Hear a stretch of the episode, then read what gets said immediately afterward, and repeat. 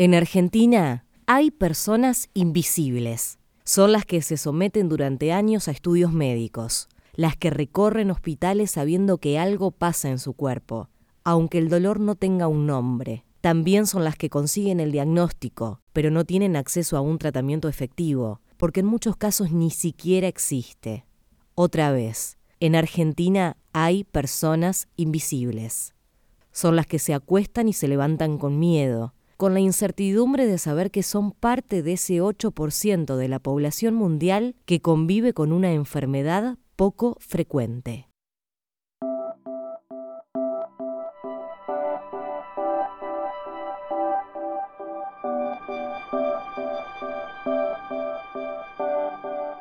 Estamos con Mariel Bordenave, que es miembro de Kremser. Eh, la idea de, de este podcast es que nos cuentes un poquito qué es el CREMSER, cuál es el objetivo y cómo surge. El CREMSER es la sigla que identifica al Centro de Referencia Epidemiológica de Malformaciones Congénitas y Enfermedades Raras de Entre Ríos.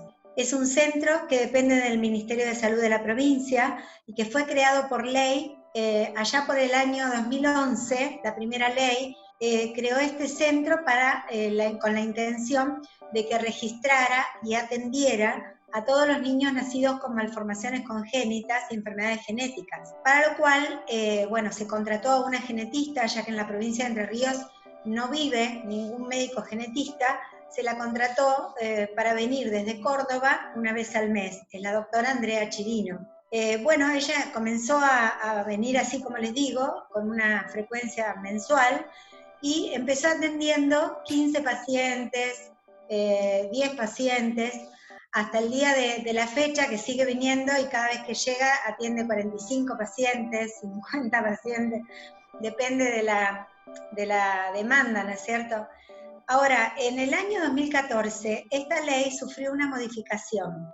Actualmente es la ley 10.291 la que nos rige. ¿Y por qué una modificación? Porque se le agregó al objetivo de este centro también el registro de las enfermedades poco frecuentes. Bueno, todos sabemos que las enfermedades poco frecuentes, en un 80% aproximadamente, son enfermedades genéticas. Por lo tanto, la doctora, con sus conocimientos y con su profundo eh, amor por lo que hace, porque la verdad que es, es una persona dinámica y muy positiva, se puso feliz de que de esta inclusión nosotros nos agarrábamos la cabeza porque decíamos, ¿y cómo vamos a hacer con esta nueva changa que tenemos que, abordar? pero ella nos dijo, no, no se preocupen porque en realidad no va a variar demasiado la situación, eh, simplemente que por ahí se van a agregar pacientes adultos, eh, que, eh, porque tanto las enfermedades poco frecuentes se producen no solamente en la, infancia, en el nacimiento, sino que algunas se detonan en las edades más maduras, en la adultez o en la ancianidad. Bueno, cuestión es que estamos en un gran momento organizativo en este momento, eh, porque por un lado nos afectó la pandemia, ya que ella al vivir en Córdoba eh, dejó de venir presencialmente y empezó a atender de modo teleconsulta. Entonces hace aproximadamente tres o cuatro eh, por semana, porque no todo el mundo se puede conectar. Entonces hace tres o cuatro teleconsultas semanales, realiza todo lo que es la parte de pedido de eh, análisis complementarios, si es que necesita, eh, o bien pasa un reporte mensual por mail eh, de todos los pacientes que vio, cosa de que nosotros no paremos el, registro. Todos los, grupos tienen fortalezas y debilidades, ¿no es cierto? La dificultad o debilidad nuestra es que si bien somos un organismo del Ministerio de Salud, no tenemos aún reglamentada la ley. Por lo tanto, al no tenerla reglamentada, eh, carecemos de un presupuesto anual, digamos, que permita eh, graduar los gastos en cuanto a todo lo que es equipamiento, digamos, adquisiciones a nivel de, bueno, de todo, mobiliario, de poder eh, inclusive destinar una parte del dinero para el equipamiento del laboratorio. Nosotros contamos con dos laboratorios en la provincia que dependen del CREMSER, uno es el laboratorio que está acá en el Hospital San Roque de Paraná, que es el Hospital Materno Infantil de mayor complejidad. De la provincia, y el otro ya hace citogenética, al igual que el otro que está en la otra costa de la provincia, eh, más o menos a 340 kilómetros de distancia, y eh, hace desde el Hospital Justo José de Urquiza, también hace la parte de citogenética. Cada uno tiene una directora, la de acá es Eliana Guichard, que es licenciada en genética, y la de la costa del Uruguay es la doctora María Marta Soto, que es bioquímica y está especializada en genética. Otra de las debilidades que tenemos es que al, no tener reglamentada esta ley, eh, el grupo humano que ha quedado trabajando es muy reducido. Entonces, si bien tenemos mucho eh, empuje y eh, mucho ánimo para trabajar con este tipo de, de trabajos que tenemos que hacer, decidimos el anteaño pasado proponer al, grupo en sí que está trabajando eh, unirnos a, los, eh, a todas las organizaciones de enfermos poco frecuentes cuya sede está acá en Paraná. Eso fue realmente como una inyección de vitalidad que recibimos, porque al estar los pacientes o los padres de los pacientes convocados al trabajo, toda esa energía que ellos tienen para luchar por sus propios, eh, su propia problemática, se volcó al trabajo del, equipo. Entonces, eh, realmente todo lo que nosotros necesitamos o, cada idea que se ocurre se comunica a este grupo. Nos reunimos también actualmente por Zoom eh, periódicamente y la verdad que hemos logrado cosas muy importantes, sobre todo la visibilidad, que es lo que a ustedes las identifica. Hemos podido tomar un espacio, digamos, dentro de, lo que son, de lo que es la sociedad, que no teníamos antes por el solo hecho de ser un centro eh, dedicado a las enfermedades poco frecuentes. Y se pusieron eh, los objetivos a futuro, entre los cuales está implementar seriamente el registro de enfermedades poco frecuentes. Eh, me reuní por tercera vez, por vía Zoom, con el encargado del Ministerio de Salud de confeccionar una plataforma de carga de datos. Y bueno, podríamos decir que ya está prácticamente terminada, eh, hicieron un trabajo excelente, ellos se munieron de toda la información que le dio el centro, de los protocolos de ingreso de casos que tenemos, de las necesidades de información que tenemos y confeccionaron una plataforma que va a poder ser utilizada desde cualquier punto de la provincia, sobre todo por los hospitales, ¿no es cierto?, pero también por los centros de salud privados, para la denuncia de enfermedades poco frecuentes y para la denuncia de malformaciones congénitas. Con esto es como que sin recursos, eh, sin demasiado apoyo, se concluye un ciclo muy importante porque va a ser el primer Ministerio de Salud que va a contar con esta herramienta de modo efectivo de modo sencillo, porque es una herramienta, ayer la estuve viendo, de muy fácil manejo, que tiene desplegables un montón de listas, eh, las listas de Orfanet, las listas de CIE10. Eh, en el caso de las malformaciones congénitas, nosotros tomamos datos eh, etiológicos, digamos, o sea, que de las causas que pueden haber provocado la patología y ahí también se despliegan listas de infecciones prenatales, o sea, infecciones durante el embarazo, exposición a tóxicos o fármacos teratogénicos. Eh, bueno, la verdad que está muy linda la, plataforma y estamos felices de que en, poco tiempo vamos a poder implementarla, utilizarla ya de modo general. Por supuesto que esto va a llevar a una capacitación, porque obviamente eh, necesitamos que haya gente que maneje estos datos para saber cargarlos, y por eso pensamos en abrir el espectro hacia eh, personal muy capacitado que tiene la salud y que es la, enfermería. Nosotros queremos que el personal de enfermería se capacite y que pueda llegar a, conformar una herramienta sumamente útil en el trabajo del CREMSER. ¿Qué cantidad más o menos de, personas o de enfermedades tienen eh, registradas? Porque aunque no, cuenten con este registro formal y esta plataforma, vienen haciendo un trabajo. Más o menos unas 20, 25 patologías que sí están bastante presentes, probablemente que sean las más prevalentes en la provincia. eh, o tal vez las que más, mm, bueno, se han acercado, digamos así, a, pedir nuestro apoyo, nuestra ayuda o nuestra guía. A veces piden eh, que hagamos contacto con algunas instituciones que atienden esas patologías, porque ustedes saben que en el, tema de enfermedades poco frecuentes está bastante mm, como sectorizado, digamos, la atención en algunos grupos médicos sobre todo que tienen acceso a alta tecnología. Entonces, eh, los hospitales de referencia de alta complejidad son los que normalmente eh, eh, reciben a este tipo de, pacientes.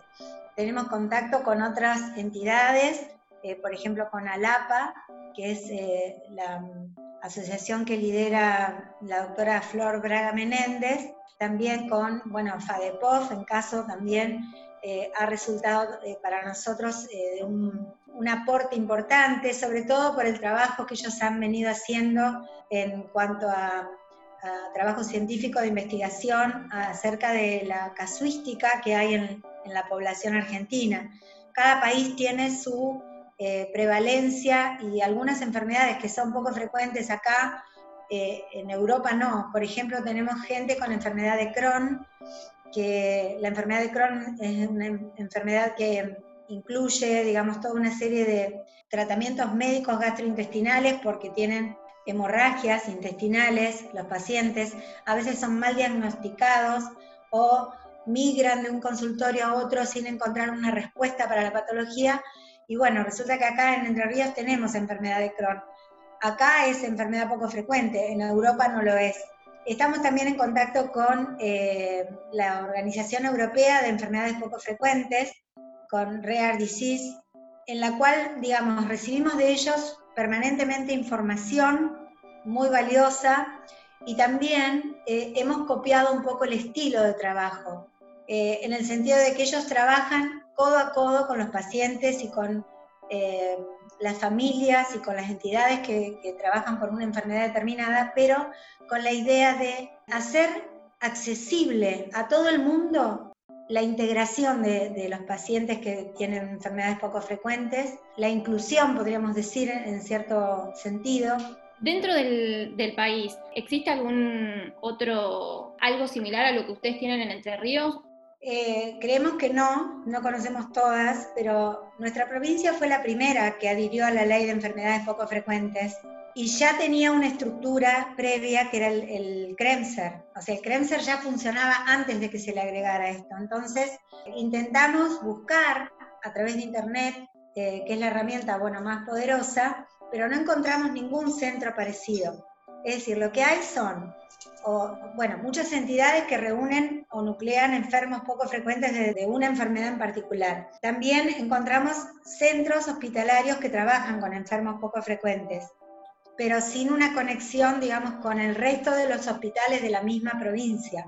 Eh, ahora Santa Fe, eh, bueno, eh, yo lo, conozco esto mucho por, nuestra relación con, con la Fundación de Cantú, eh, también ellos el año pasado lograron la sanción de la ley de enfermedades poco frecuentes.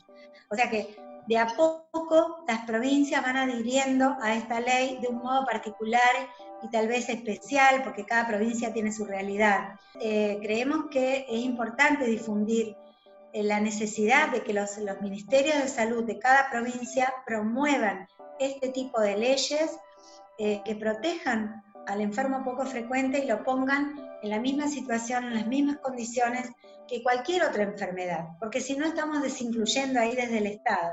Es decir, si consideramos que las enfermedades poco frecuentes no son lo mismo, no tienen los mismos derechos que cualquier otra enfermedad, estamos ya de por sí discriminando, ¿no es cierto? Eh, evitando darle la misma capacidad de curación, de acceso a la salud, de equidad. Entonces me parece importante que esto se difunda como una herramienta de, política sanitaria, pero también me parece importante que haya difusión y, apoyo de todo lo que es la genética en el trabajo de las enfermedades poco frecuentes. Yo veo cómo trabaja nuestra genetista y la verdad que, la admiro por todo lo que sabe, por cómo sabe encontrar el diagnóstico Eso es tan importante, ahorra tanto tiempo, ahorra tanto dinero. El hecho de que haya un, genetista especializado que sepa que tal o cual signo pueden obedecer a tal o cual enfermedad poco frecuente que son tantas. Hemos visto que hay muy poco desarrollo de la genética en nuestro país y creemos que ese es un grave defecto de política sanitaria. En un momento en que la genética eh, ocupa el escenario de la salud a nivel mundial de un modo muy preponderante, es decir, tanto hasta en el tratamiento del cáncer se han identificado genes que son los transmisores de tal o cual tipo de cáncer. Y nosotros tenemos solamente en el país 25 genetistas que hacen genética médica. O sea, e, es un número que no existe en un país de 44 millones de habitantes.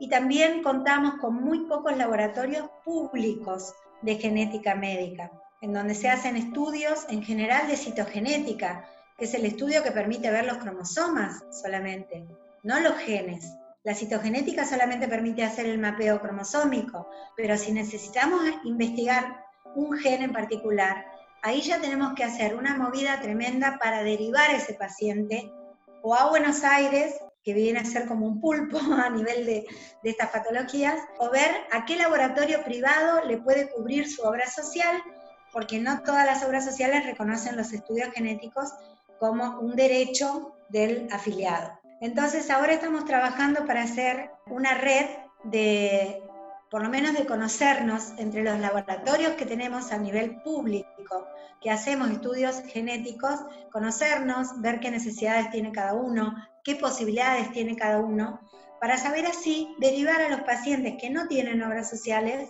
a estos centros que son especializados y que tienen la posibilidad de brindar eh, una herramienta válida para el diagnóstico. Así que bueno, eh, nosotros creemos que eh, hay que desarrollar más a nivel estatal todo lo que se refiere a la medicina genética.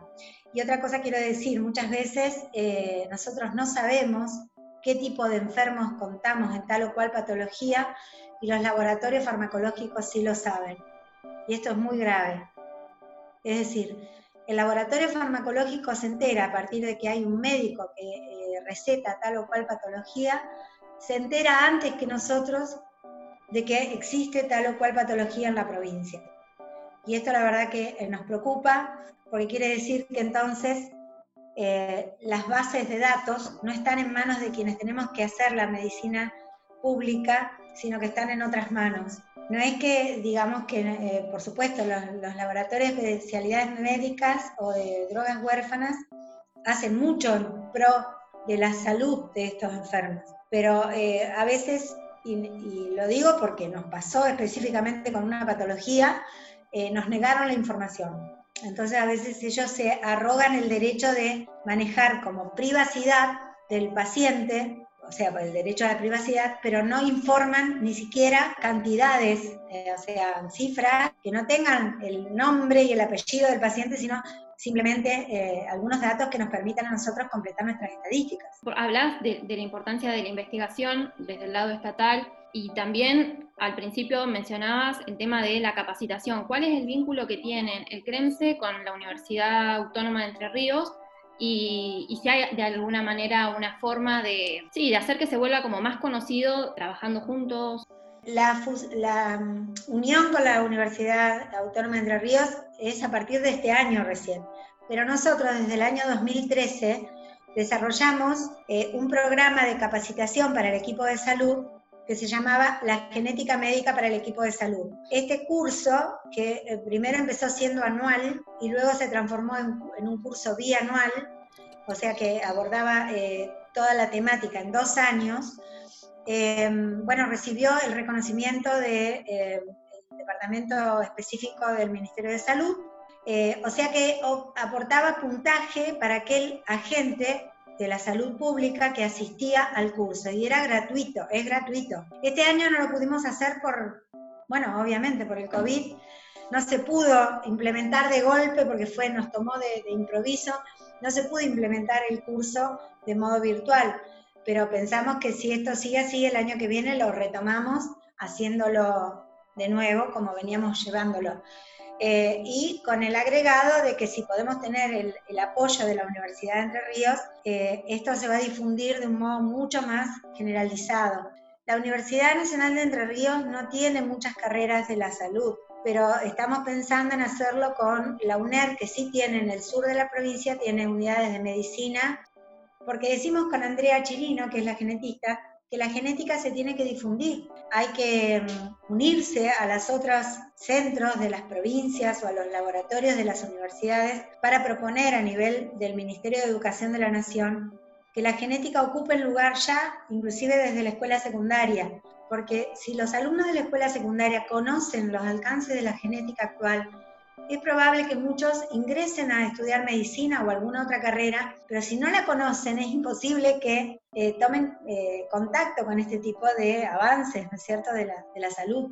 Si solamente reciben y registran eh, gente de la provincia o si también captan desde, otros desde otros lugares sabiendo que el trabajo que ustedes hacen. No, no captamos desde otros lugares, salvo que vengan a, a Paraná o a la provincia por alguna situación en particular, por un traslado o porque da la casualidad que un paciente nace acá y tiene una enfermedad metabólica, pero si no, no, captamos de otras provincias.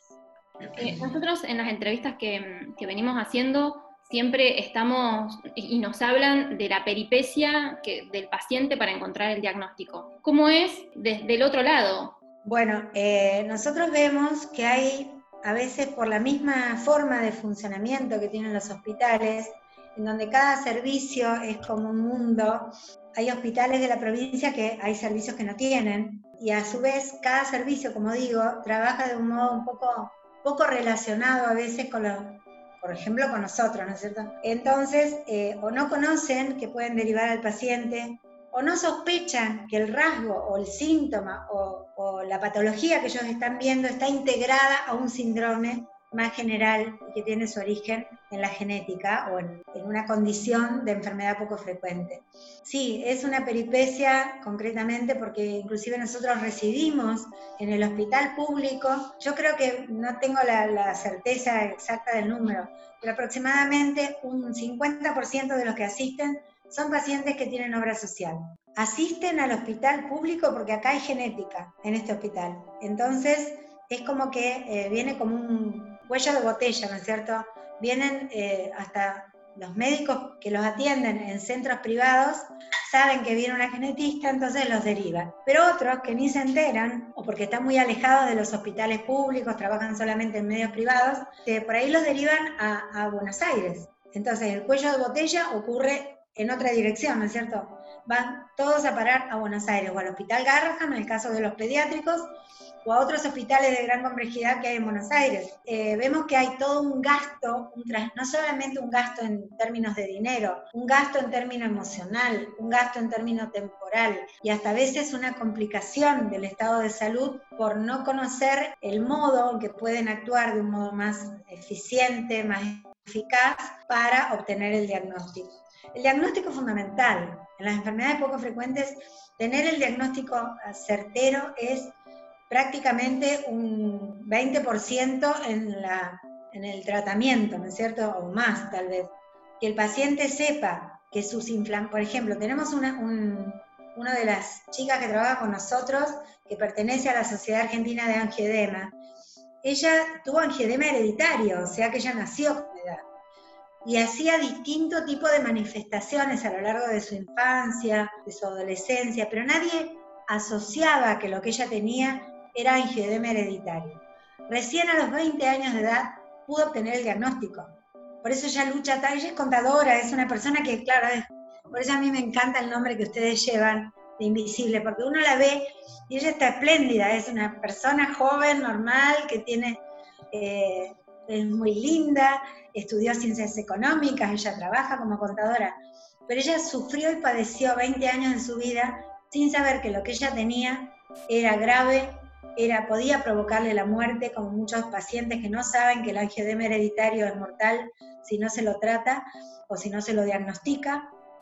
Por lo tanto, el diagnóstico temprano es una herramienta esencial para la vida. Decías que la ley establece cosas, pero no tienen un presupuesto, por ejemplo. ¿Qué peleas, además de esa, tienen que darse desde el sistema o dan desde, el sistema de salud para poder tratar eh, estos casos? Eh, yo creo que hay un poco de temor, como todo lo desconocido se lo temen, ¿no es cierto? El Ministerio de Salud no está acostumbrado o no, no está, digamos, concientizado de que esto no solamente es una posibilidad, sino que es una obligación. O sea, que no es que, bueno, vamos a ver si le conseguimos un subsidio al paciente para que se trate, sino que es algo que hay que abordarlo de, un modo profundo y, certero, digamos, en el sentido de que hay que tener todos los mecanismos que hacen falta para que esto eh, se exprese en toda su dimensión. Y a veces el temor pasa por lo económico. Es decir, eh, nos han expresado agentes del Ministerio de Salud que ellos tienen cierto resquemor por el hecho de que al darle el marco o la instancia que van a llover los reclamos en cuanto a drogas huérfanas, a drogas de muy alto costo, y de hecho, bueno, han tenido que enfrentar amparos porque la gente sabe de que la ley existe. Entonces, la gente que, que necesita, por ejemplo, comprar una spin raza, vamos a suponer, para un AME, eh, sabe que tiene el recurso legal. Lo mismo la, enfermedad de Crohn. Hay una paciente que está deambulando porque tiene la obra social del Estado y a pesar de que los médicos, varios médicos le han dicho necesita esta droga, no otra, eh, la obra social no se la quiere comprar, entonces ya, ya va por el segundo trámite legal, no sé si es un amparo también. El Ministerio de Salud tal vez le falta conocer un poco que el hecho del diagnóstico temprano puede evitar gastos a los cuales va a incurrir si niega esta faceta de la patología y, dice, no, bueno, que vayan a Buenos Aires y que los atiendan allá. ¿De qué manera está impactando el COVID en, el abordaje de, los pacientes con enfermedades raras y cómo se ha alterado también el trabajo del CREMSE? Eh, nosotros sabemos que el COVID ha afectado la vida de toda la provincia, especialmente bueno, a nivel sanitario y educacional, que es los, son los puntos que a nosotros más nos, nos tocan, porque eh, todo lo que se venía haciendo a partir de proyectos, por ejemplo, del CREMSER, de difusión de la genética a, distintos niveles, ¿no es cierto? Como lo que contaba del curso de genética médica, eh, se vieron interrumpidos a los pacientes los ha afectado porque hubo una prohibición inicial de continuar con los tratamientos presenciales. O sea que en el hospital público cortamos la atención de consultorio ambulatorio. Se hizo nada más que un listado de, pacientes de, de mayor necesidad y se los atiende por teleconsulta, que no es lo mismo.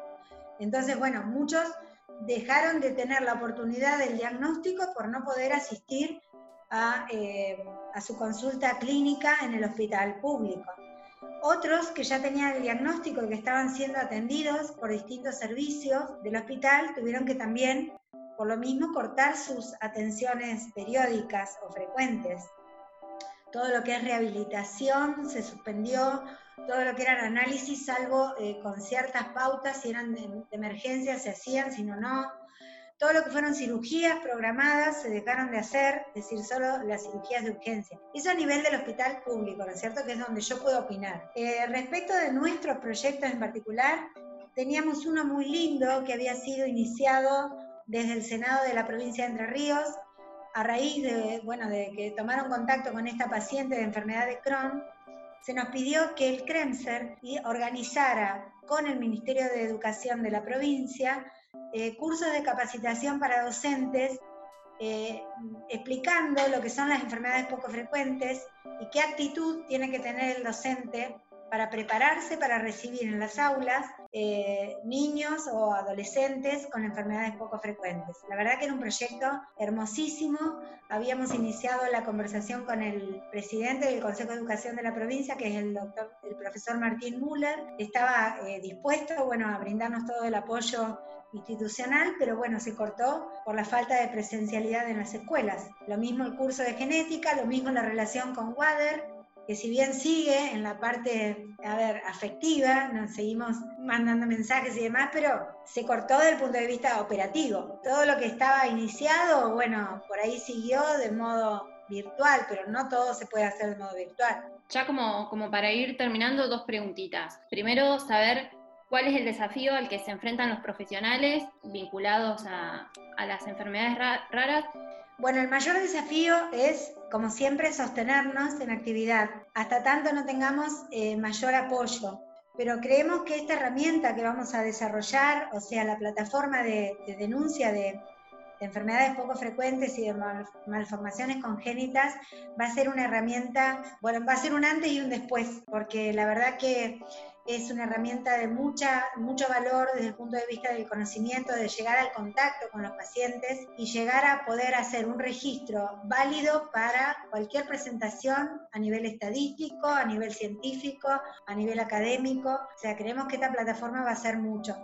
¿Cuál debería ser el futuro de las enfermedades poco frecuentes en Argentina? El futuro de las enfermedades poco frecuentes va a depender un poco de eh, la posibilidad de comunicarlas. Es lo primero que hay que hacer. Con las enfermedades poco frecuentes hay que comunicar que existen, que se puedan desarrollar vías de comunicación para esos pacientes que las padecen y que saben que tienen eh, algún síntoma raro o algo que no está diagnosticado todavía vías de comunicación para que puedan encontrar su lugar en el mundo, su lugar para el diagnóstico, para el tratamiento, para la asistencia, para la inclusión, para comunicarse con otros pacientes que padecen lo mismo, porque eso es muy importante, el trabajo que hacen las entidades no gubernamentales, las asociaciones voluntarias de pacientes, es un trabajo hermosísimo, que la verdad que yo, que lo, lo empecé a vislumbrar hace un par de años, estoy admirada por lo que ellos logran por lo que hacen.